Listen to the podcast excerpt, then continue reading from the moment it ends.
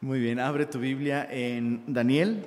El día de hoy vamos a continuar con el capítulo 6 y eh, este capítulo es realmente el último capítulo, digamos, autobiográfico, ¿no? Como que del capítulo 1 al capítulo 6, Daniel ha estado contando eh, los puntos importantes en su vida.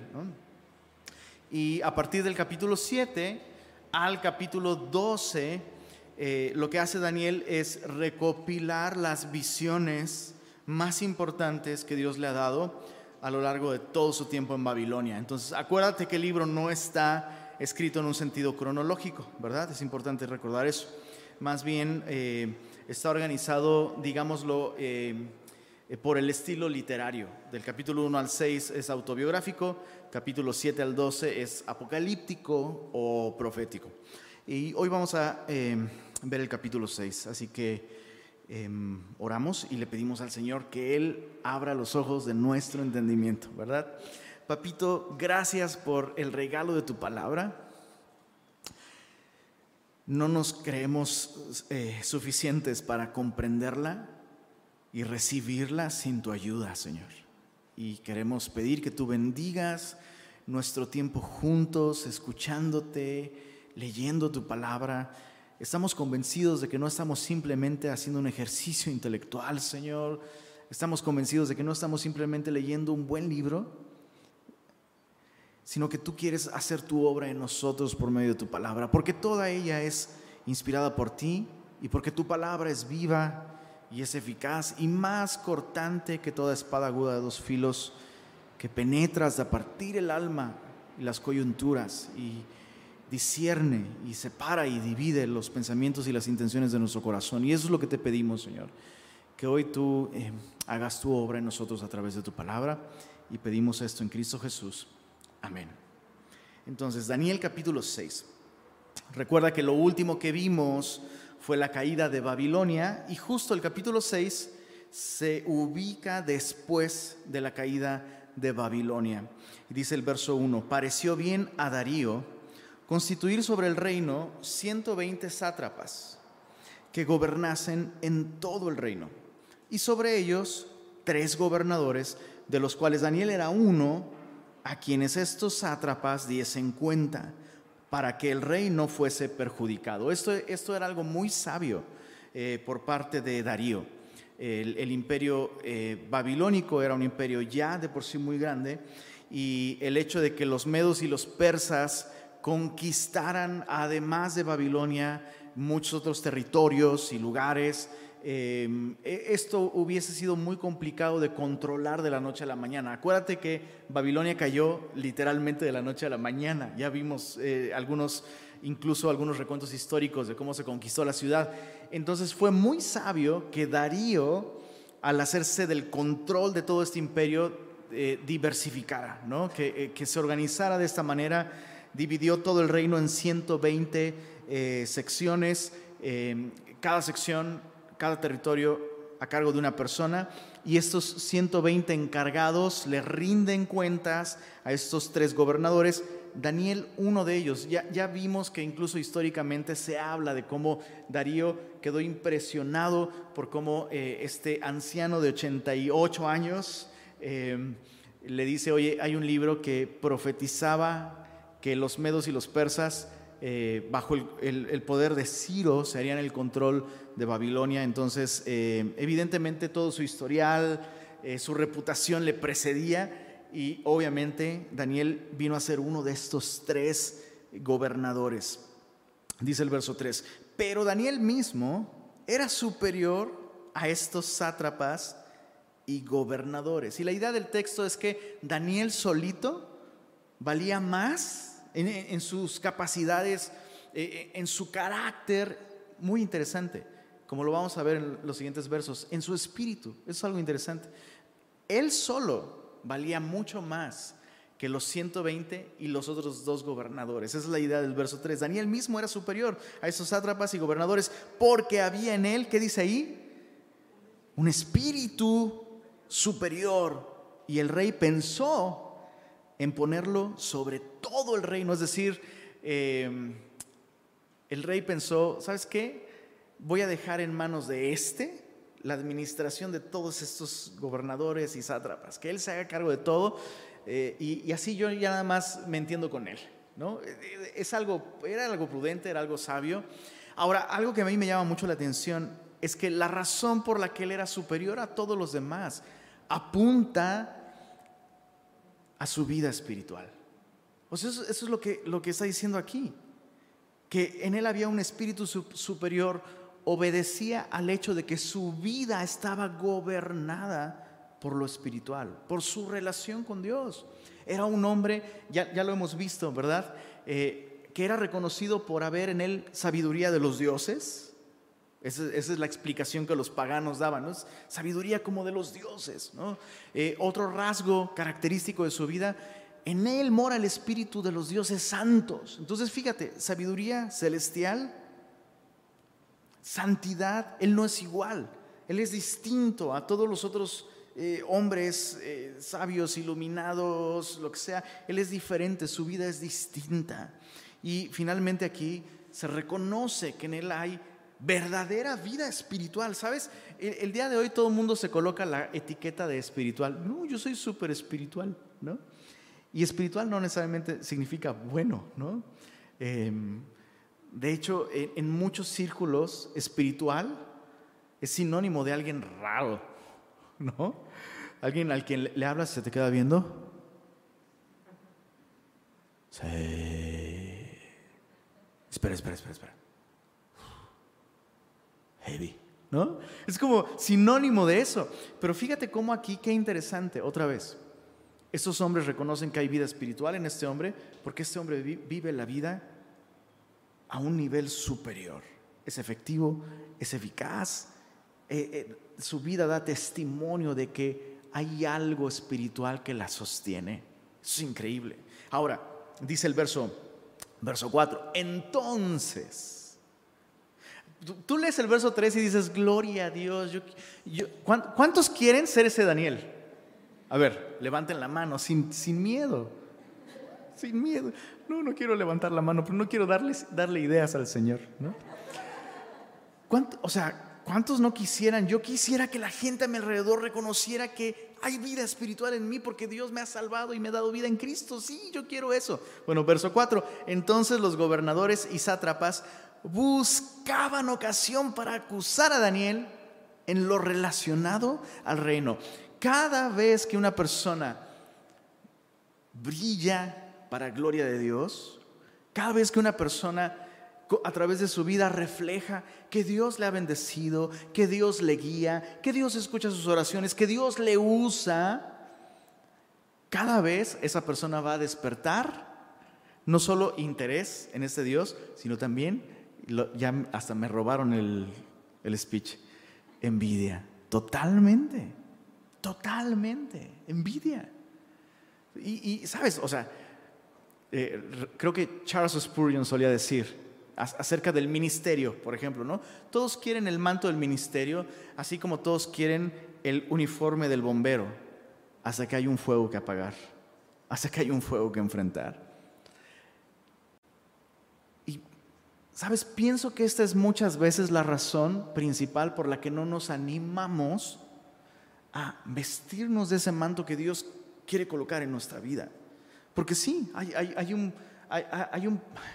Tiene años que no escucho esta frase y menos que la diga, pero hay un precio que pagar.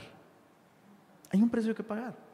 Y de entrada, sábete esto, si tú eres cristiano, de entrada, ya hay gente buscando ocasión para acusarte a ti, así como estos estaban buscando ocasión para acusar a Daniel.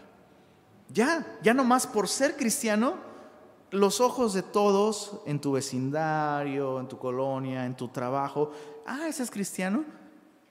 A ver, a ver cómo, sobre todo aquí en Monterrey, a ver cómo maneja, ¿no? Ya van a estar buscando algo. Ahora mira aquí el verso 4, dice, buscaban ocasión para acusar a Daniel en lo relacionado al reino, en lo relacionado a su trabajo, eran sus compañeros de trabajo. Más, subraya esto en tu Biblia, por favor, no podían hallar ocasión alguna o falta porque él era fiel. Y mira esto, mira lo enfático. Y ningún vicio, ni falta, fue hallado en él. O sea, este vato ni siquiera se rasca la nariz con el dedo, que lo pudiéramos acusar de lo que sea, ¿no? Este, estornuda y estornuda como Batman. Usa el cubrebocas, se vacunó. O sea, ¿qué podemos? ¿Qué, algo, danos algo, Daniel. Nada. Ahora yo tengo una pregunta aquí en mi Biblia. Está anotada aquí. ¿Qué me encontrarían a mí si estuvieran buscando ocasión contra mí? Y algunos dijeron, uh, quiero pensar que están pensando en sí mismos y no en lo que me hallarían a mí. Pues déjame voltearte la tortilla. ¿Qué te encontrarían a ti si le buscaran? Y dices, no, hombre, ni siquiera necesitan buscarle.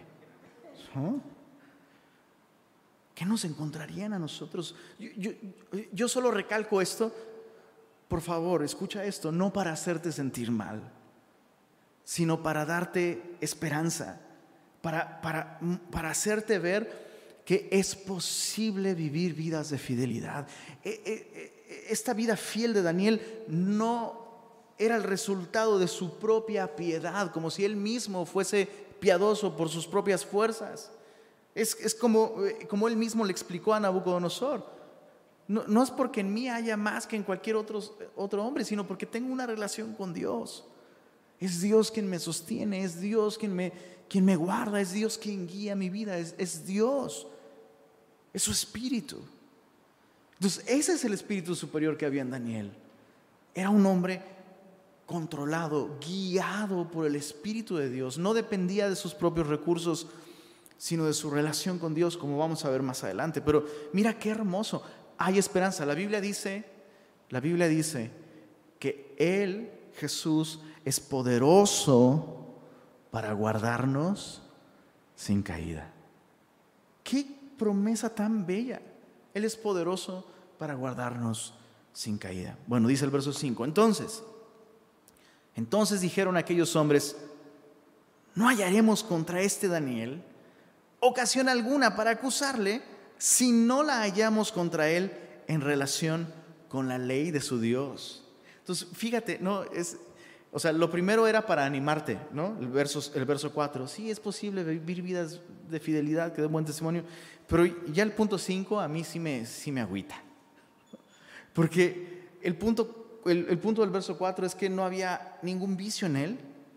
Pero el punto en el, en el verso 5 es que para estos hombres paganos era claro, era claro que Daniel tenía una vida de prioridades sujetas a su relación con Dios. En otras palabras, esos cuates llegaron a esta conclusión, no, el vato paga sus impuestos, llega a tiempo a su trabajo, hace bien su chamba, es fiel, no habla mal del jefe, no sé qué, o sea, por ahí no, no vamos a poder acusarlo de nada. Lo único que nos podría funcionar es hacer ilegal su religión.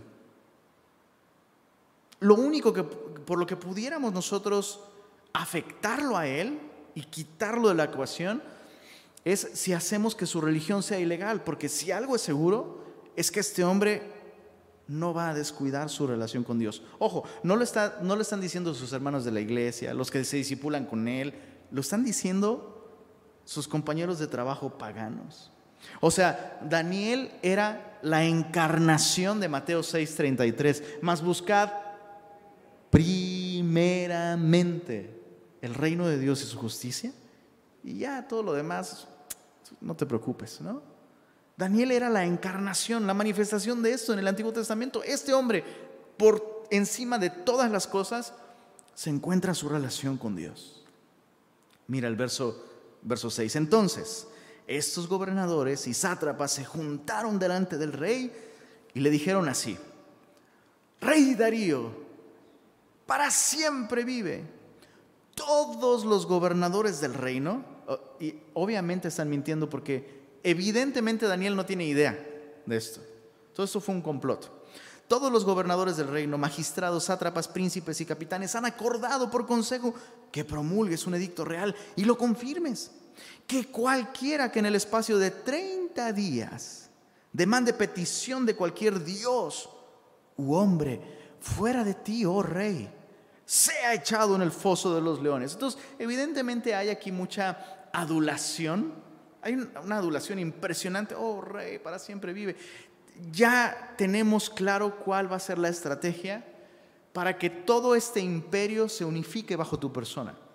Ya sabemos cómo hacer que los babilonios conquistados sean fieles súbditos tuyos.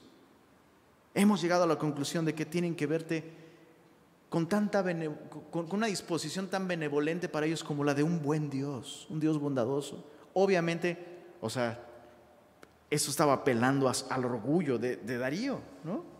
Ahora, la verdad, dicen por ahí que el amor nos hace hacer cosas muy locas, ¿no? Bueno, alguien dijo por ahí en la ceremonia de los Óscares, ¿no? ¿Sabes qué nos hace hacer cosas más locas? El orgullo.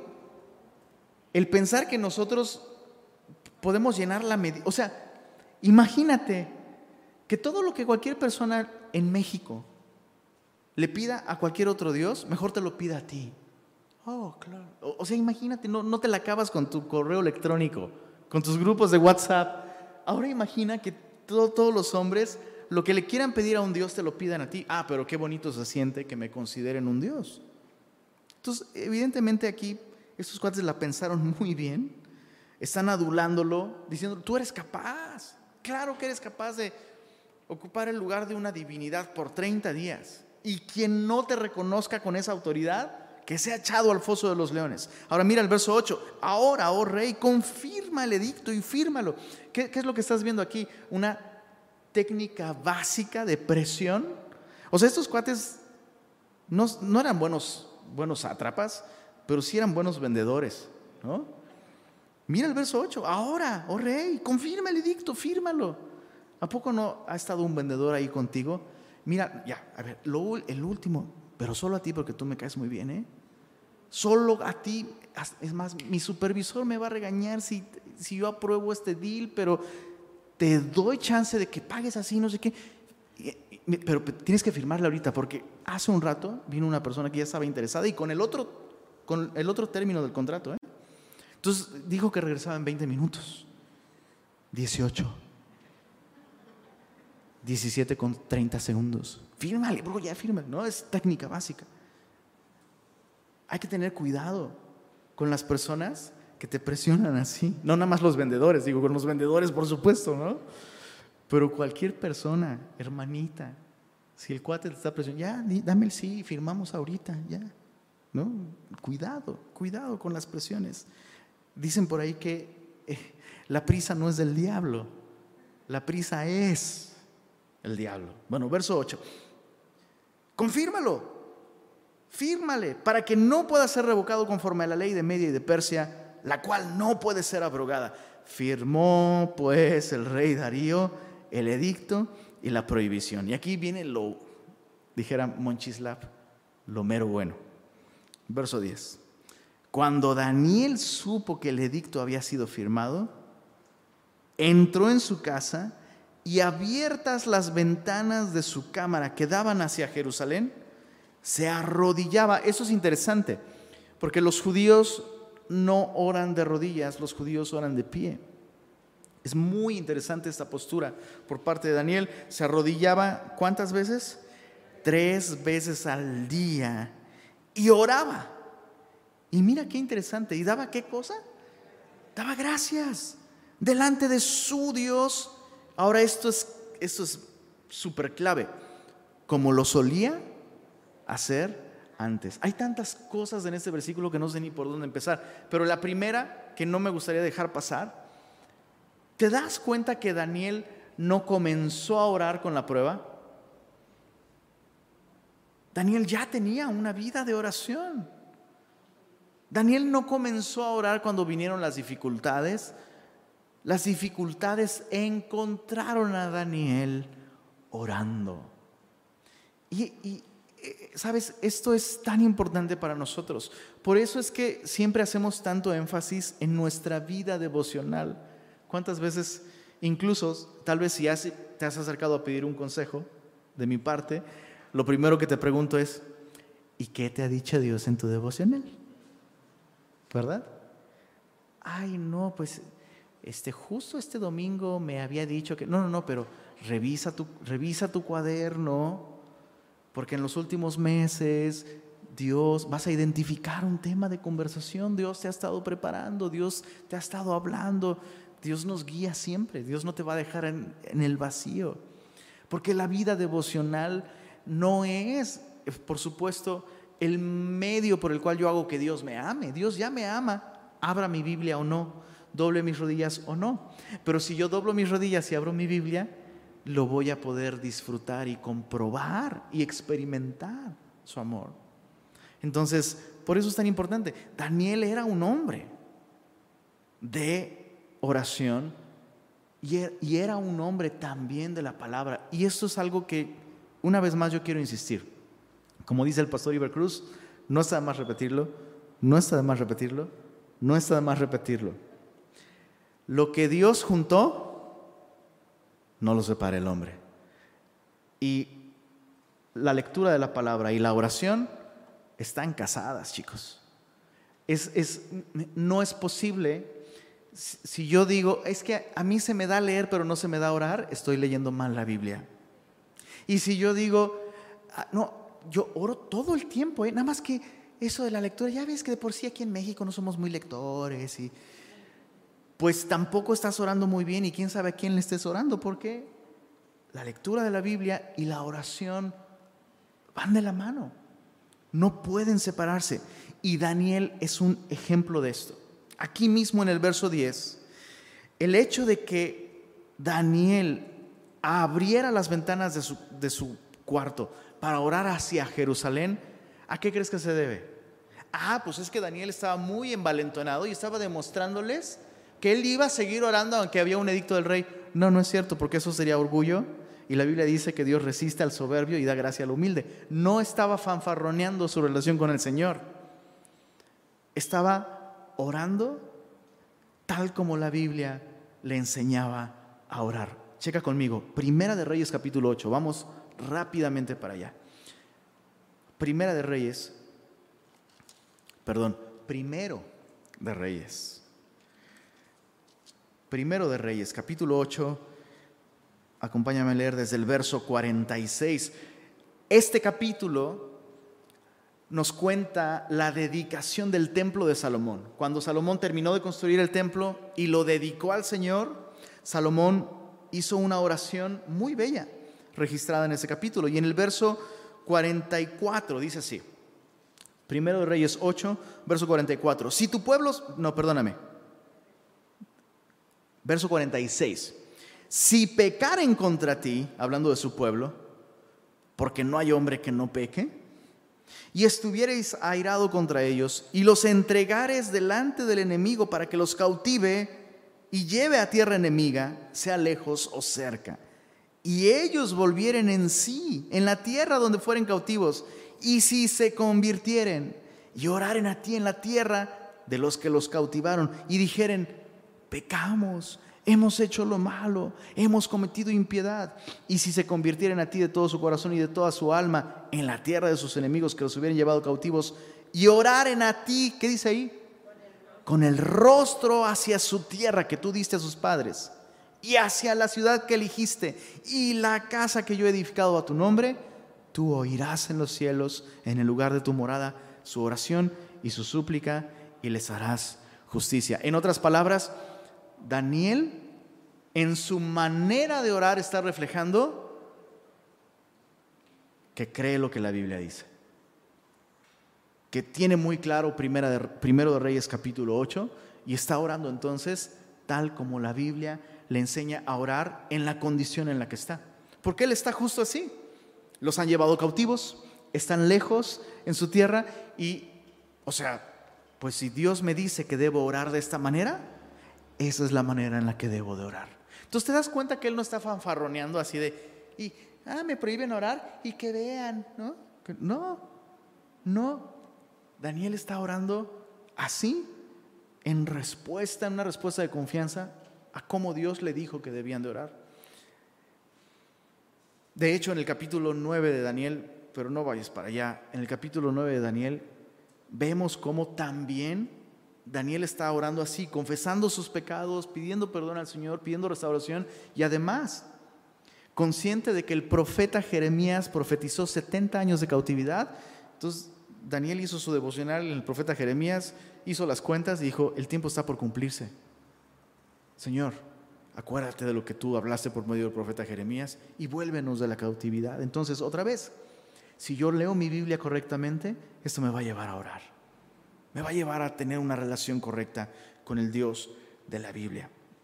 Bueno, em, regresando a Daniel capítulo, capítulo 6, una última cosa con respecto a la oración. Te das cuenta que la oración que describe el verso 10 es una oración más devocional que una oración de peticiones. Dice el verso 10, oraba y daba gracias delante de su Dios. Algo que me llama mucho la atención sobre las oraciones en la Biblia. Te invito a que estudies las oraciones en la Biblia. Y vas a descubrir algo.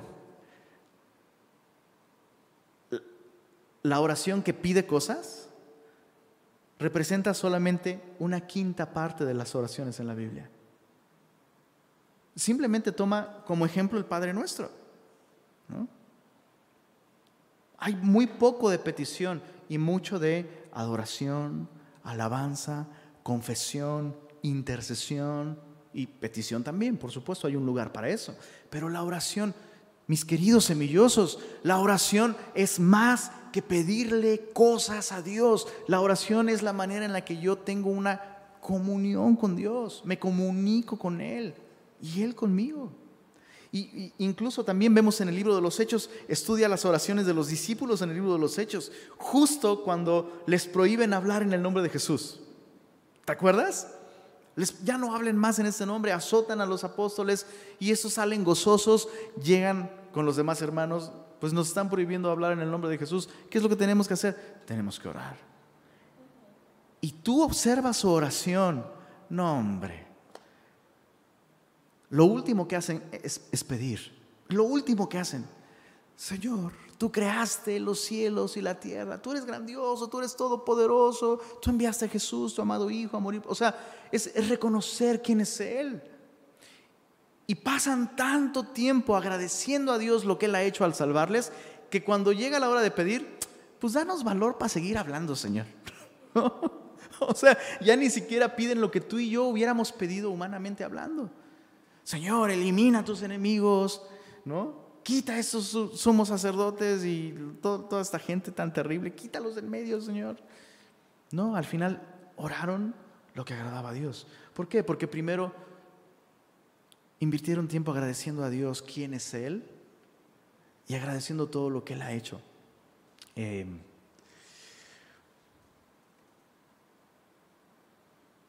el otro día estábamos comiendo y le iba a pedir a mi esposa que me pasara algo de la mesa. Y este, tú sabes cómo somos los hombres cuando comemos, ¿verdad? Solo tenemos ojos para la comida. ¿Sí o no? ¿Cuántos dicen amén? ¿Cuántas esposas aquí dicen amén? ¿Ah? Y, bueno, pero en nuestra defensa, peor si cocinan tan rico. Pues, ¿cómo quieren, no? Pero bueno, estábamos comiendo y le iba a pedir algo a mi esposa y justo en ese momento mi esposa estaba riendo y a mí me mata que mi esposa ría. No puedo verla reír porque me derrito. Entonces le iba a pedir, pero me le quedé viendo y, o sea, es que si la viera sonreír, o sea, el rostro se le ilumina así como... El mundo se detiene. Y, me, le quedé, me le quedé viendo y ¿qué cree? Se me olvidó, se me olvidó. Eh, bueno, se dio cuenta que yo la estaba viendo, se chivió. Y yo, mi amor, te ves tan hermosa sonriendo. Pero cuando no sonríes te ves muy feita. No, no es cierto. ¿Sabes? Dios quiere que, Dios quiere que nos pase eso con Él. ¿Sabes? O sea, a veces nuestra relación con Dios es tan así, ¿no?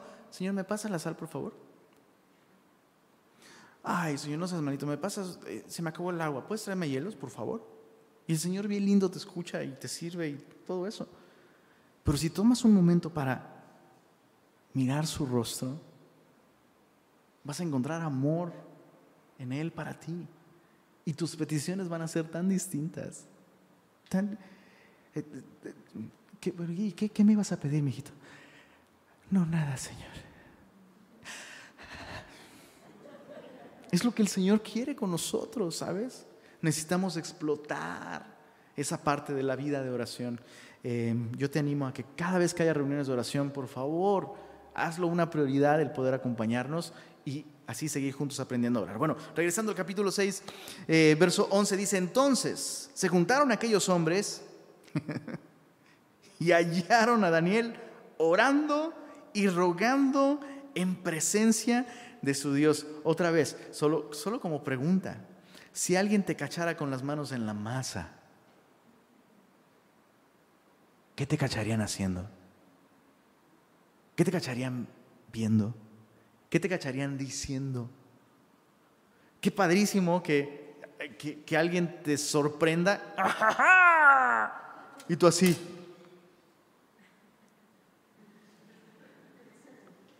Luego le seguimos, Señor. ¿No? Qué padre.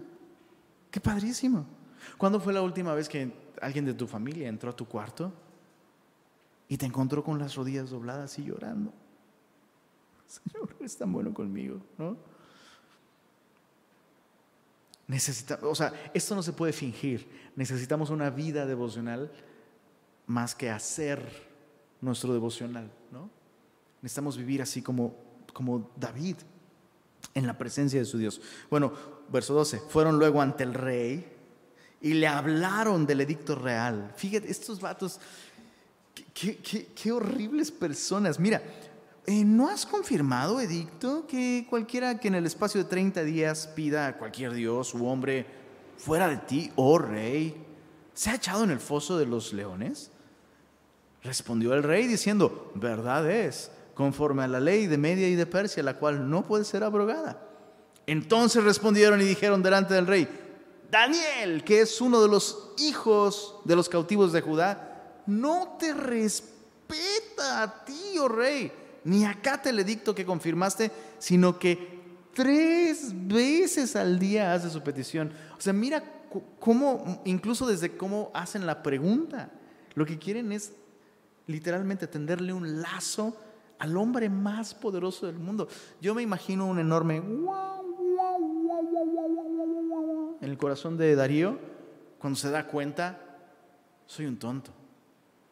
O sea, estos vatos me usaron, bueno, no sé si hubiera una palabra como vato en persa o algo así, pero estos cuates me usaron para hacerle daño a mi hombre favorito. ¿Cómo, o sea, cómo permití que el orgullo me cegara y me convirtiera en un títere de aquellos que deberían estarme sirviendo a mí a gobernar? ¿no? Qué terrible. Ahora, ¿te diste cuenta? Estos hombres hasta contaron las veces. Ahora, ¿cuántas veces al día oraba? No creas que estaba orando por sus alimentos, ¿eh? Dices, uy, yo como Daniel. Bueno, a veces no, porque no me da tiempo de desayunar. Y este, pero cada vez que como, ¿no? No, eh, Daniel tiene una vida de oración. Pero qué interesante, estos hombres están observándolo, y su plan le salió muy bien hasta aquí. Verso 14. Cuando el rey oyó el asunto, le pesó en gran manera y resolvió librar a Daniel. Ese, día canceló todos los eventos en su agenda, se dedicó exclusivamente a buscar algún hoyo en la legislación, alguna forma de salvar a Daniel. Y hasta la puesta del sol, como nunca, trabajó para librarle. Pero mira esto. Pero aquellos hombres rodearon al rey y le dijeron, sepas, oh rey, que es la ley de Media y de Persia, que ningún edicto u ordenanza que el rey confirme puede ser abrogado. Presión. Lo rodearon, básicamente lo están intimidando. Qué interesante, ¿no? Que el hombre más poderoso del mundo sea una marioneta en las manos de este grupo de personas. Proverbio Proverbios 16, 32 dice algo que bien le hubiera servido escuchar al rey Darío. Dice Proverbios 16, 32, te lo leo. Dice, mejor es el que tarda en airarse que el fuerte, y el que se enseñorea de su espíritu que el que toma una ciudad. Sí, muy bien, eh, Darío, conquistaste Babilonia, pero no conquistaste tu hambre de reconocimiento, tu hambre de aplausos, de que te consideren un gran Dios. Y caíste presa de eso. Bueno, muy bien. Verso 16. Entonces, el rey mandó y trajeron a Daniel y le echaron en el foso de los leones. Y el rey dijo a Daniel, mira qué interesante, el Dios tuyo. ¿Qué dice ahí? A quien tú continuamente sirves, Él te libre. O sea, Darío tiene muy claro que Daniel sirve a su Dios. Y fue traída una piedra y puesta sobre la puerta del foso, la cual selló el rey con su anillo y con el anillo de sus príncipes, para que el acuerdo acerca de Daniel no se alterase. Eh, eh, uno lee esto y uno se acuerda de lo que sucedió con eh, nuestro Señor Jesucristo. Cuando fue sepultado, corrieron una piedra, lo mismo, un sello real, eso era como la costumbre, un sello para... Es, como estas tiras, cosas así. Bueno, verso 18. Luego el rey se fue a su palacio y se acostó ayuno ni instrumentos de música fueron traídos delante de él y se le fue el sueño. Eh, esa noche no cenó, no le llevaron su room service, no fue la banda de músicos a tocar. O sea, en ese tiempo solo un rey tenía acceso a música todas las noches para dormir, ¿no? Dices, ya me, me siento como rey después de ese comentario, porque en las noches escucho música. Bueno, pero en ese tiempo no había, no había esto, ¿no? Entonces todas las amenidades y distracciones que estaban a su disposición, no las quería. Realmente le afectó. Darío realmente apreciaba a Daniel.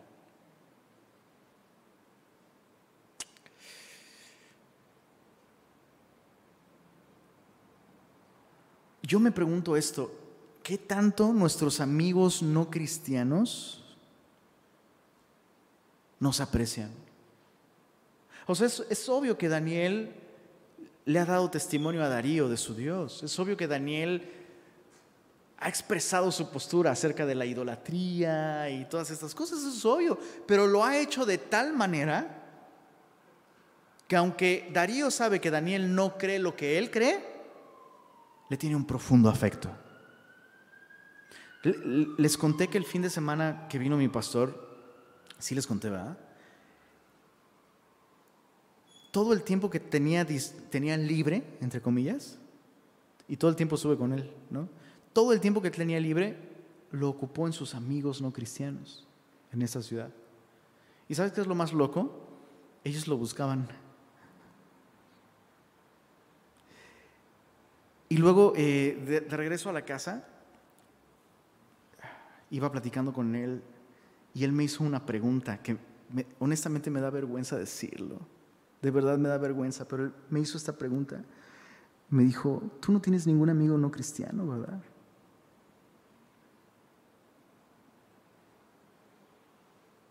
Me, pegó, o sea, tengo amigos cristianos no en esta ciudad. Y sí me pegó. Fue como, ¿por qué no tengo amigos no cristianos si vivo aquí en esta ciudad? Y uno podría como justificarse, ¿no? Pues es que estoy completamente enfocado en la iglesia la pero no está bien. No está bien. Ahora, ¿sabes qué sería peor? Que no seas el pastor de una iglesia y aún así no tengas amigos no cristianos. Ah, ¿verdad? Porque si ya me estaban viendo con cara de, qué bárbaro, y así es pastor. ¿no? ¿Qué, ¿Qué onda? Importante, muy importante, no te cierres puertas al Evangelio por una actitud feita, ¿no? O sea, Daniel, siendo Daniel, o sea, todo el mundo lo conocía como alguien santo, como alguien sabio, como alguien, su, Dios es lo más importante. Pero ¿sabes qué? Lo apreciamos un chorro porque el vato es un tipazo. no nos hace sentir mal. O sea, puedes contar con Él, es leal. Como amigo es leal, como trabajador impecable. No cree lo que, lo que nosotros y nos lo hace saber. Pero no siendo un alivio de que, o sea, ¿sabes? No es como, ay, pues se lo van a comer los leones. Ándale, para que se le quite. El otro día me hizo sentir súper mal. Por como, ahí está su Dios, a ver. No, sintió mal, se sintió, sintió pesado. ¿Qué sienten nuestros amigos si de pronto ya no tienen acceso a nosotros? ¿Sienten pesar o sienten alivio? Ay, ya se fue este cuate. No soy cristiano, pero gloria a Dios que ya se fue.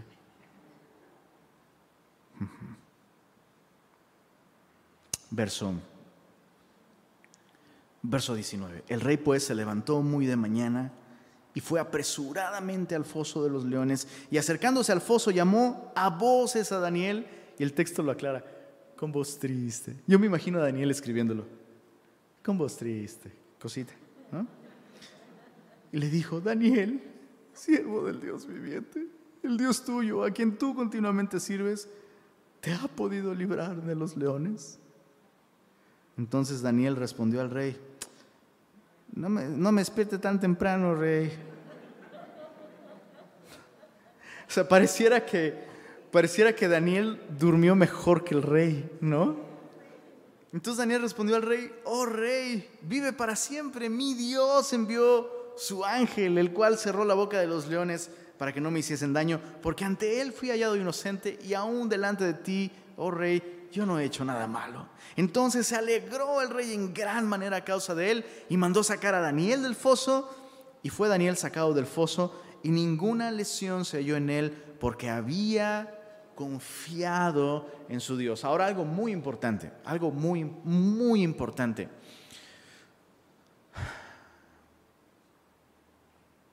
Estudiábamos justo este domingo que nosotros no somos de los que retrocedemos, sino de los que tenemos fe para preservación de qué cosa, perdón. Fe para preservación de qué cosa? Del alma. Somos de los que tenemos fe para preservación del alma. Escucha esto. Dios te garantiza preservar, sostener, librar tu alma de la ruina, de la perdición, de la muerte. Pero no nos garantiza librar nuestro cuerpo siempre. ¿Dios puede hacerlo? Sí. Pero lo que sí está garantizado siempre es preservar nuestra alma. Eso es lo que Dios hizo con Daniel. Porque date cuenta de esto. No lo libró del foso. O sea, Daniel pasó la noche allí. Y nos gusta pensar que pues un, pues un león dormido puede ser una muy buena almohadita para dormir. Pero su alma o sea, si tú, si tú, o sea, si tú y yo hubiéramos estado en ese foso, aun cuando Dios hubiera cerrado la boca de los leones, capaz que una de esas nos morimos de un infarto, nada más porque ahorita va a despertar, ahorita va a despertar, ahorita va a despertar, ¿no? Pero Dios libró su alma. Lo que nos asombra es que Dios libró su cuerpo. Pero lo asombroso es que Dios libró su alma. O sea, el cuate está como de maravilla, ¿no?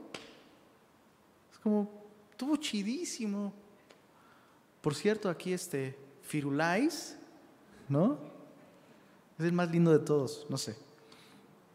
Hebreos capítulo 11, verso 35 nos, nos aclara esto con respecto a la fe. Después de contar toda una serie de grandes hazañas de fe, entre las que la Biblia menciona que algunos por la fe taparon bocas de leones, evidentemente pensando en Daniel. En el verso 35 del capítulo 11 dice así, las mujeres recibieron sus muertos mediante resurrección, más otros. Y esa es la parte de Hebreos 11 que normalmente no memorizamos, no compartimos con nuestros niños y no nos gusta recordar. Otros fueron atormentados no aceptando el rescate, a fin de obtener mejor resurrección. Otros experimentaron vituperios y azotes, y a más de esto prisiones y cárceles. Fueron apedreados, aserrados, como el profeta Isaías, puestos a prueba, muertos a filo de espada, anduvieron de acá para allá, cubiertos de pieles de ovejas y de cabras, pobres, angustiados, maltratados, de los cuales el mundo no era digno. Hombres de fe, personas de fe, que por medio de la fe Dios preservó sus almas. Dios preservó su alma. Entonces Dios no siempre va a sanarte de la enfermedad. Dios no siempre va a darte el aumento que estás pidiendo. Dios no siempre va a librar del accidente, pero siempre puede librar nuestra alma. Siempre. Sabes, yo, yo honestamente me imagino a Daniel. Y tal vez es ponerle palabras a Daniel que no están ahí. Pero conociendo a Daniel, yo me imagino a Daniel como, pues ya, ya tengo 88 años, ya me gustaría verte, Señor. Ya vámonos. O sea, ya, si es el foso de los leones, pues mejor el foso de los leones a, no sé, a morir ahogado o aserrado como el profeta Isaías. Pues los leones suenan bien un buen golpe, yo creo que no sentiría nada. Pero ¿qué importa, Señor? Pues ya te voy a ver. Pareciera como que Daniel no solo está orando con su rostro hacia Jerusalén, sino su rostro hacia el cielo. Y cualquier cosa que lo acerque más a ello, bienvenida. Y no sé si tú lo recuerdas, pero Cristo vino al mundo a salvarnos de nuestros pecados, por lo cual si tú y yo hemos confiado en Jesús, morir son buenas noticias. morir son buenas noticias. Muy buenas noticias. ¿No quieres ver a Jesús? Eh, gloria a Dios y aleluya. Claro que queremos ver a Jesús. Claro. Pero ¿y los que se quedan? Pues de quién dependen, de ti o de Jesús. No estoy diciendo que va a ser fácil, que sería fácil, ¿no? Pero qué preciosa confianza, qué hermosa esperanza. Estamos seguros en el Señor. Y ni la muerte, ni la vida, ni lo alto, ni lo profundo, ni lo presente, ni lo porvenir, ni ninguna cosa creada nos puede separar del amor de Dios que es en Cristo Jesús, Señor nuestro. Nada nos puede separar de Él y nada nos puede separar de entre nosotros. Estamos unidos por el amor de Cristo. Y nuestra familia, o sea, qué, qué maravilloso, qué bello, qué bello. Tus hijos necesitan saber eso, necesitan escucharlo de tu boca. Un día yo me voy a ir, pero luego nos vemos. Juan 14, 6. Recítalo con tus hijos y tú sabes a dónde voy y sabes el camino. Jesús dijo, yo soy el camino. Mi hijito, tú sabes a dónde voy y sabes el camino. Díselo a tus familiares, díselo a tus padres, díselo a tus hermanos, sabes a dónde voy y sabes el camino. Juan 14, 6. Jesús dijo, yo soy el camino, la verdad y la vida. Verso, regresando a eh, Daniel capítulo 6. Verso 24 dice, y dio orden el rey y fueron traídos aquellos hombres que habían acusado a Daniel y fueron echados en el foso de los leones. Ellos, sus hijos y sus mujeres. Y aún no habían llegado al fondo del foso cuando los leones se, apoderaron de ellos, super gráfico, quebraron todos sus huesos. Algo que a veces la gente no alcanza a recordar cuando lee porciones como estas, es que cuando la Biblia nos habla de violencia, no es que, no es que esté aprobando esos actos de violencia. La Biblia simplemente está registrando lo que era la costumbre para reyes paganos en esta época. Si alguien era acusado de traición, el monarca, para poner un ejemplo y evitar que hubiera traición por algún otro lado, el monarca lo que hacía era matar a la persona acusada de traición y a toda su descendencia, y a toda su familia y a todos sus cercanos. Eso era la manera en la que esos hombres se comportaban. La Biblia nos dice esto en Ezequiel capítulo 18, verso 20, que no morirán los hijos por los pecados de los padres. El alma que pecare, esa morirá. Que a final de cuentas, pues eso significa que todos morimos porque todos hemos pecado. y la paga del pecado es muerte. Pero la dádiva de Dios es vida eterna en Cristo Jesús, Señor nuestro. Entonces, otra vez, todas esas porciones controversiales de la Biblia se resuelven y se elimina la tensión cuando arrojas la luz del Evangelio, porque el Evangelio es el gran tema de la Biblia.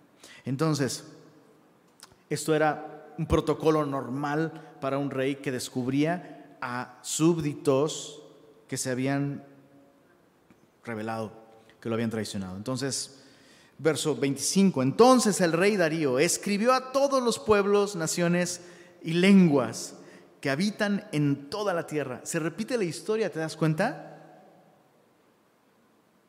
Con Daniel compruebo que este proverbio es cierto. Dicen por ahí que el que es perico, sus chicharrones truen. No, ¿verdad? Bueno, la idea es esa. Ya no voy a ver tanto el chapulín colorado. El que es perico, donde quiera es verde, ¿verdad? Entonces vino Nabucodonosor y Daniel mostró espíritu superior. Vino Belsasar y Daniel mostró espíritu superior. Vino Darío y Daniel mostró espíritu superior. Entonces no se trata de las circunstancias, no, es que ahora yo ando así porque es que pasó esto, y es que ahora tengo nuevos vecinos, y es que ahora este nuevo trabajo, y es que ahora este, este nuevo horario, ¿no? El que es perico donde quieres verde. Y qué interesante que rey que conoce a Daniel, rey que termina, por lo menos, respetando a su Dios. Uh,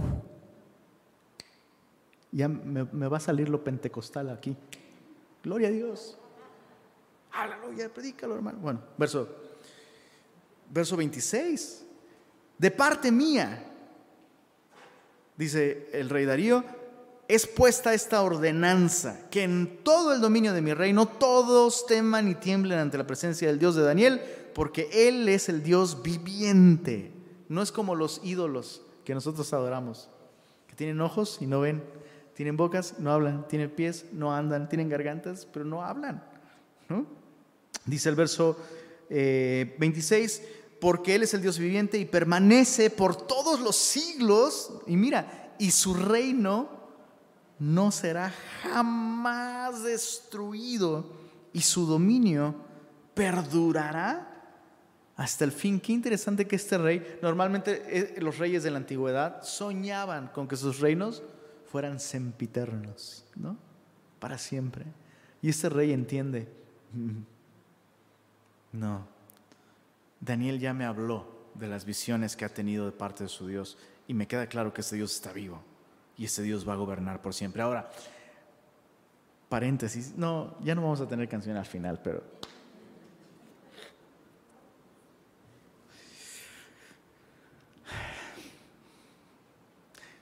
Ya sabes para dónde voy, ¿va? Algunos que me conocen muy bien ya saben para dónde voy. Nuestra esperanza como cristianos no es tener gobernantes cristianos esa no es nuestra esperanza.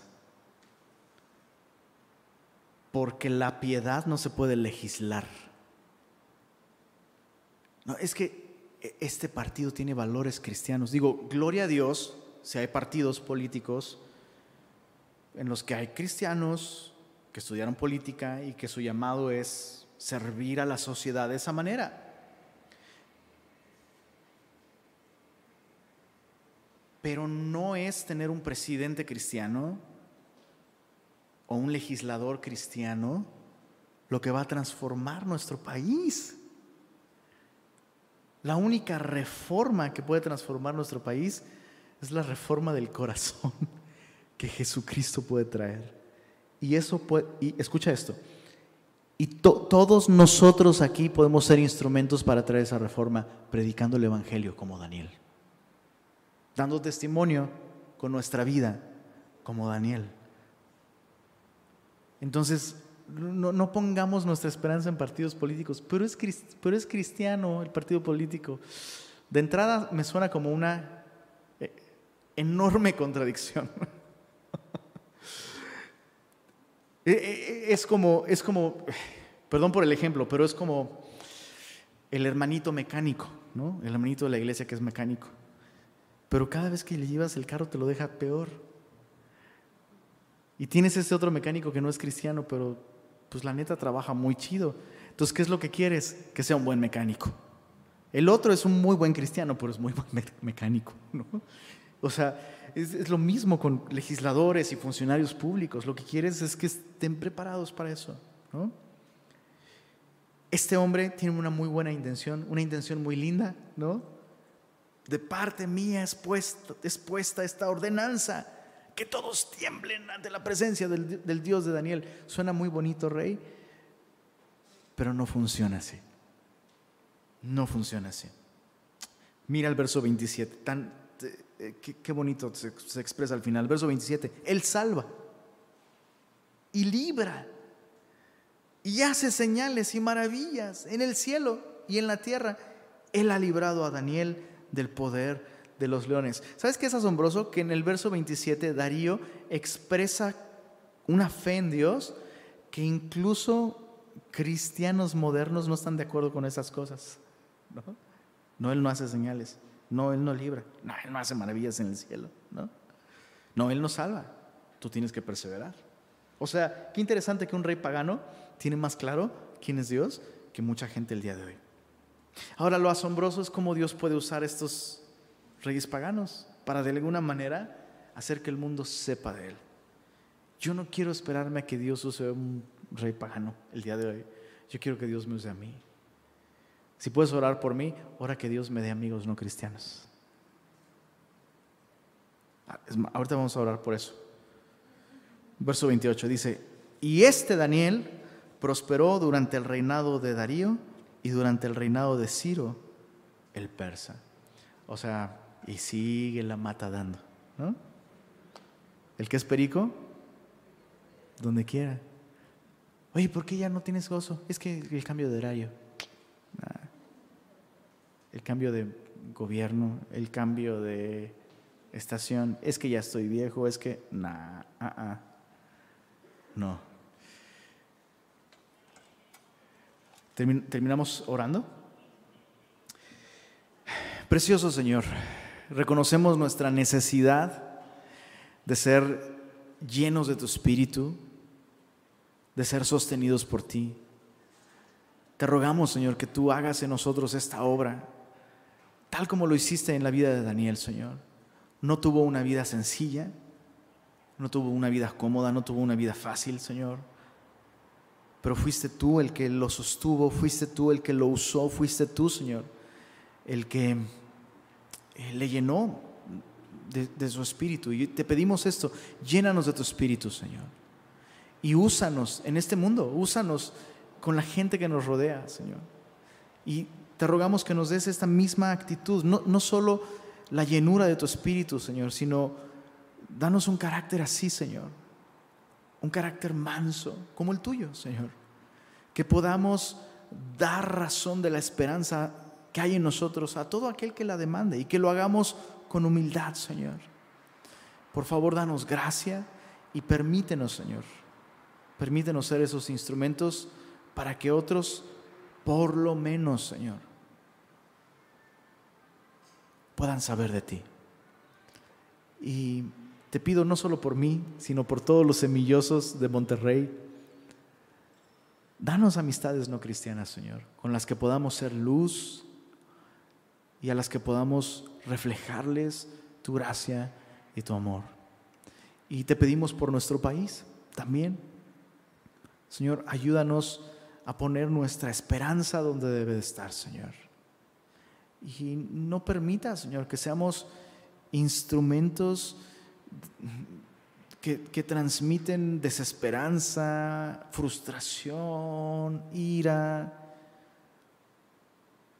Señor, que la gente al convivir con nosotros pueda realmente saber que hay un Dios que gobierna en los asuntos de los hombres. Y danos a nosotros, Señor, esta paz que tú le diste al profeta Daniel, danos esta gracia para glorificarte en tiempos como estos, Señor. Y te pido por aquellos que están en este momento en algún tipo de foso, aquellos que están en prueba, aquellos que están siendo examinados por todos a su alrededor, sosténles, Señor Pon en ellos espíritu superior, Señor. Llénalos de tu espíritu. Y permite que a través de ellos, Señor, quienes les están observando puedan conocerte a ti, Señor. Gracias por tu palabra y gracias por permitirnos el día de hoy reunirnos y adorarte juntos. Te damos el honor y la gloria a ti, Señor, en el nombre de Jesús. Amén. Amén.